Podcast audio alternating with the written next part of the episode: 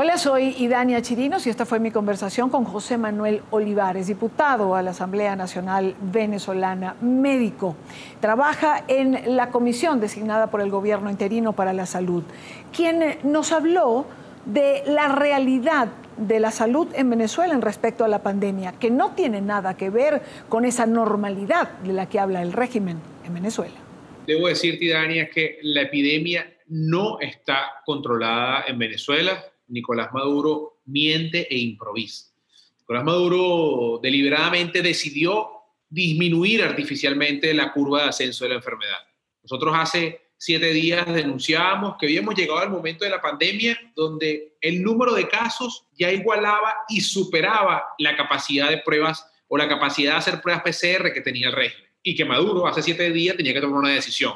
Una decisión científica, académica, en pro de la vida y la salud de los venezolanos, de admitir su número de pruebas y empezar a hacer diagnóstico clínico de COVID-19 o hacer un aplanamiento artificial de la curva. Incluso nosotros en nuestros pensamientos decíamos, bueno, van a hacer un aplanamiento artificial en 1000, 1100, 1200, que es el tope máximo, pero decidieron burdamente, descaradamente, picar a la mitad o a una cuarta parte el número de casos. Hoy en Venezuela hay 60% más de los casos reportados no hay un descenso de la curva, esto corresponde a manipulación de la data y algo mucho más grave, a la disminución de las pruebas PCR que se hacen en Venezuela. Ayer, y puedo compartir con ustedes las imágenes, mostrábamos fotos de la carpa del hospital universitario, una carpa que desde el 23 de junio está abandonada. Ahí no se hacen ya pruebas tipo PCR, estoy hablando de una carpa en el hospital más grande de Venezuela, a tan solo 100 metros del Instituto de Higiene Rafael Rangel, donde se procesan las pruebas tipo PCR. La centralización impuesta por el régimen eh, de que solo un laboratorio haga esas pruebas, un laboratorio procesa y entregue resultados en la capital, en Caracas, crea evidentemente un gran embudo y una tardanza para que la gente pueda saber si tiene la COVID o no.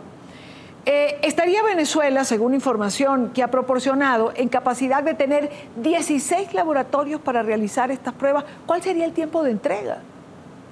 Si estaríamos nosotros y Dani en el ejercicio pleno del poder, si tuviésemos el control del aparataje del Estado venezolano, tendríamos hace 20 semanas, no ahorita, hace 20 semanas ya 16 laboratorios activos en cinco estados del país. Con esto pudiéramos dividir el país en cuatro cuadrantes, pudiendo tener un tiempo promedio de entrega de 48, máximo 72 horas en los pueblos más recógnitos de nuestro país de la prueba tipo PCR. Estaríamos haciendo desde hace 20 semanas de 6.000 a 8.000 pruebas tipo PCR diarias, estaríamos todavía reportando el número real de casos diarios, estaríamos haciendo un muestreo, un aislamiento temprano, un seguimiento digital de los casos de contagio con una población segura que sintiera seguridad en sus autoridades y no una población que le tiene pánico a decir que tiene COVID-19. Nicolás Maduro hizo que el venezolano le diese miedo decir que está enfermo porque sabe que ¿qué le ofrece Nicolás Maduro? Aceite de malojillo,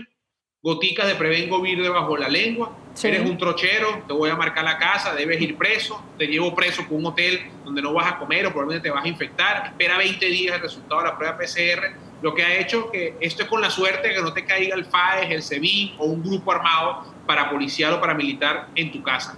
Ante esa oferta, el ciudadano hoy tiene miedo y no hay capacidad de respuesta ni diagnóstico temprano. Nosotros hoy, insisto, con el ejercicio pleno del poder, tendríamos hace 20 semanas 16 laboratorios de 6.000, 8.000 pruebas diarias entregando 48 horas y ya para este momento tendríamos más de 50 laboratorios y todos los estados del país tuviesen laboratorios nuevos con la capacidad de que todos los estados pudieran procesar y entregar rápidamente la prueba PCR. Lamentablemente, Idania, la política se impuso, la arrogancia, la soberbia, el improvisado de Nicolás Maduro y por mantener el control para llegar al punto en el que está hoy de manipular, de mentir, de querer llevarnos a una falsa normalidad, nunca se permitió o se logró una ampliación de las pruebas PCR, sino todo el control centralizado en un grupo muy pequeño de pruebas que se hacían en el IBI, en el Instituto de Higiene Rafael Rangel, a de Caracas. Esta entrevista usted la vio en el programa La Tarde, transmitido entre 5 y 7 de la noche, hora costa este de los Estados Unidos, a través de la señal de NTN 24.